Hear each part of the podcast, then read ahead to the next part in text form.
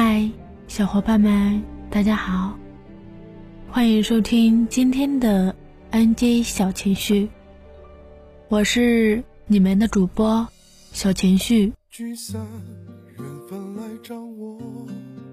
最近你过得还好吗？提起婚姻这件事，钱钟书先生有一句话再贴切不过：婚姻就像是一座围城。城外的人想进去，而城里的人却想出来。他站在一定的高度上俯视人生，穿透种种表象，直达人性和灵魂的深处。在中国，婚姻也是一件折磨人的话题，因为多半女性此生的快乐与幸福都是被婚姻毁掉的。可为什么大多数人？还是要结婚呢，大概是为了遇到事能有个人商量，寂寞的时候能有人说话。都说一生太长了，总要有人做个伴，热热乎乎谈场恋爱，踏踏实实享受家的安全。结果呢，很多人在一知半解的年龄，就早早上了爱情的船，还看不见彼岸的时候。就有了孩子，上半生过得风雨飘摇，不堪重负；下半生过得凋零颓败，耗光了希望。很多女人没工作，也不独立，只能依靠生孩子和带孩子，指望丈夫能有良心。男人各种嫌弃，各种渣，关键还没多少钱能养好家。女性一边要忍受背叛和伤害，还要继续陪着没有爱的丈夫过每天不到一百块的日子。中国式家庭里的悲哀也从来没有停止过。有些男女没有温暖的原生家庭，却又在重复父母的路，自己无力承受生活的重负和情感的冷漠，于是也让自己孩子的童年严重缺失坦诚与关爱。现实里的婚姻大致分为三种，一种叫折磨，一种叫凑合，一种叫余生。第一种，两个人天天吵架，没有理解，没有扶持，只有相互抱怨与攻击。第二种，两个人只是搭伙过日子和传宗接代，没有节假日，没有温情，没有关心，更没有交流。第三种。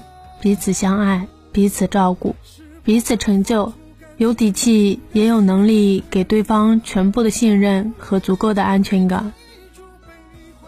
折磨和凑合的婚姻本就该离散，但现实生活中，这两种婚姻往往看上去还牢不可破。都说是为了孩子，不过全是为了自己和钱罢了。往昔不能竹马青梅。余生却要一起尝了未央的婚姻，可遇不可求。与其说是缘分，不如说是男女的一种双向奔赴，并且要足够努力才能遇到了就抓住了，各自都有能力做到不分离。我的一个朋友上周又因为和老公吵架离家出走了，其实也没有回自己家。不过又是去女友家住几天，每每都等着老公去接，每每都是失望着自己再回去。这次女友说家里来了亲戚，没法收留她，她去快捷酒店住了两天，就开始心疼钱了。毕竟她连离家出走的钱都没有，老公把钱看得很重，每月的家用都给的省之又省。还让朋友记账，给孩子花点钱都勉强。朋友要是用他的钱买花带，那就是罪过了。两个人结婚八年，生了两个孩子。三十二岁的朋友专科毕业，也就上了两三年的班儿，就开始为了恋爱、结婚、生孩子拼尽全力，再也无心工作。这样的婚姻毫无悬念，会遭遇电视剧里的狗血零碎。甚至有过之而无不及。老公出生平庸，却也娇生惯养，工作不上进，还特别容易崩溃。婆婆帮着带孩子，但婆媳关系像是一点就着的火药桶。朋友的娘家帮不上什么忙，总是偏袒家中男孩。朋友结婚时收的彩礼都给了弟弟娶媳妇，自己没拿到一分钱，为这事一直被婆家鄙视。朋友怀二胎之前就发现老公聊骚出轨，她一边吵架捉奸，一边还是很积极的生了二胎。女友劝他找个工作。有点钱为自己做打算，但朋友对外面的世界有了恐惧，这是很多全职妈妈不愿意承认的事实。在家陪伴孩子也只是个借口，其实就是自己偷懒，更不敢重出江湖接受风雨的洗礼。于是他们就承受了来自家庭的腥风血雨。外面的风雨过后会有彩虹，家里的狗血淋头后却只有好不了的伤痛。以我现在的年龄再回过头去看，年轻时候我们遇到的情感困惑和糟糕的婆媳关系，其实在那个时候都无解。因为如果我们自己不够独立，也不够有钱，恋爱和婚姻中的很多现实问题，我们都无力解决。有相爱的人相互扶持和成长，或许还能赢得先机和幸福。但可惜的是，那个时候我们身边的男人。往往也很年轻，而且比女人更容易放弃。婚姻可以是简单又低级的，男女结伴搭伙过日子，有人做饭和有饭可吃，传宗接代，生几个孩子，不求大富大贵，只求平平淡淡。真相却是，简单又低级的婚姻求不来大富大贵，所谓的平平淡淡，就是眼前和远方。都只有苟且。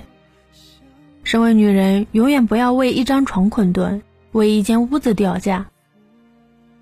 你必须给自己找个除了爱情和男人之外，能够让自己活出价值的梦想，即便单身也无所谓。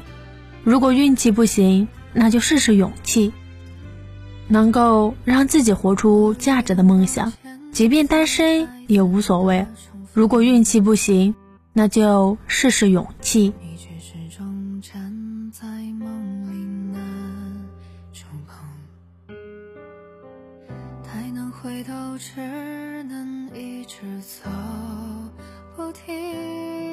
我是你们的小情绪，我们下期见，